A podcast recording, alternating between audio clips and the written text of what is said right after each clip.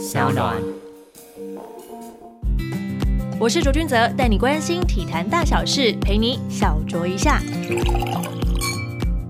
各位听众朋友们，大家好，欢迎收听卓卓 Talk。受到疫情影响，网球四大公开赛之一的温布顿网球锦标赛主办单位全英俱乐部在四月一号宣布取消赛事。这不是愚人节的玩笑，这次温网的取消将是第二次世界大战后温网首度无法举办，让草地之王之称的 Roger Federer 直言崩溃啊！这项历史最悠久的网坛赛事，每年收入高达了二点五亿英镑。根据《泰晤士报》的报道指出，主办单位全英草地俱乐部渴望获得高达一亿英镑，大约是三十七亿台币的保险理赔。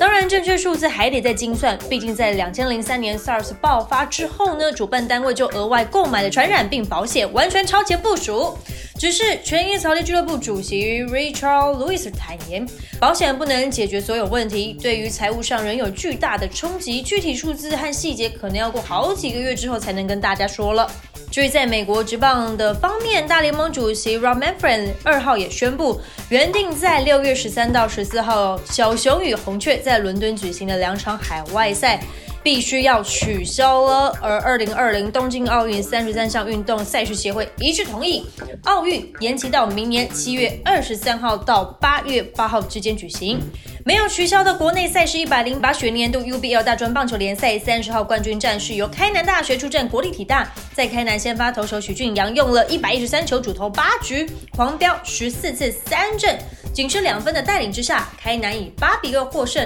收下队史第二座冠军。季军是文化大学，殿军为嘉义大学。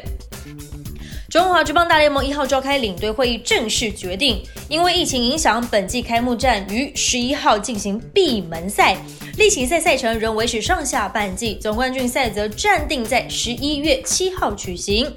中华棒协今天，也就是四月六号，接获了美国小马联盟亚太区的总部来函，通知今年度亚太区的各级赛事取消，由去年成绩决定世界赛参赛资格。而中华队去年在三级的赛事都获得亚太区的冠军，等于是直接获得了世界赛的参赛资格。而棒协也表示，国内的选拔赛将照常举行，并维持闭门比赛。希望这波疫情可以赶快过去，因为影响的不只是运动赛事而已，整个运动的产业都面临到了重大的考验。卓卓 talk，我们下礼拜见。